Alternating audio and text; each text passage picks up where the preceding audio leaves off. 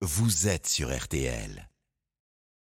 RTL. Bouvard se souvient. Philippe qui nous raconte ses expériences, ses rencontres, bref, son vécu avec les grands de ce monde. Bonjour à vous. Salut mon cher Stéphane. Bonjour vous tous. Eh bien aujourd'hui, je vais évoquer Jacques Chirac, le président paradoxal. Ben oui, lieutenant-colonel de réserve, il supprima le service militaire.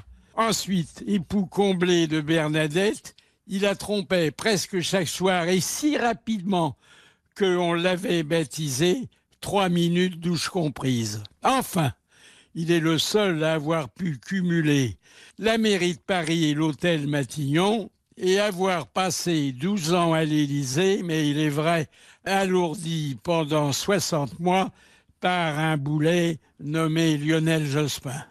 Lorsque j'ai rencontré pour la première fois Nicolas Sarkozy, qui devait prendre son relais, il avait 27 ans. Et tout de suite, j'ai apprécié la vivacité de son intelligence, la clarté de ses propos et la simplicité de son comportement. Ainsi, devant aller voir à Rome le pape Benoît XVI, ne s'est-il pas fait accompagner par des cardinaux vêtus de pourpre, mais seulement par le père Guy Gilbert, dont la soutane était constellée par les pins, cadeaux des loubards, dont il s'était autopromu l'aumônier. J'étais tout près de lui en 2007, lorsqu'on vint le prévenir que les carottes étaient cuites. Et il partit à toute allure vers la gloire, vers le pouvoir et vers les soucis. Le soir, il réunit quelques amis au Fouquet's, mais Cécilia ne le rejoignit qu'à la fin du repas et repartit définitivement au bras de Richard Attias, l'organisateur de sa campagne victorieuse.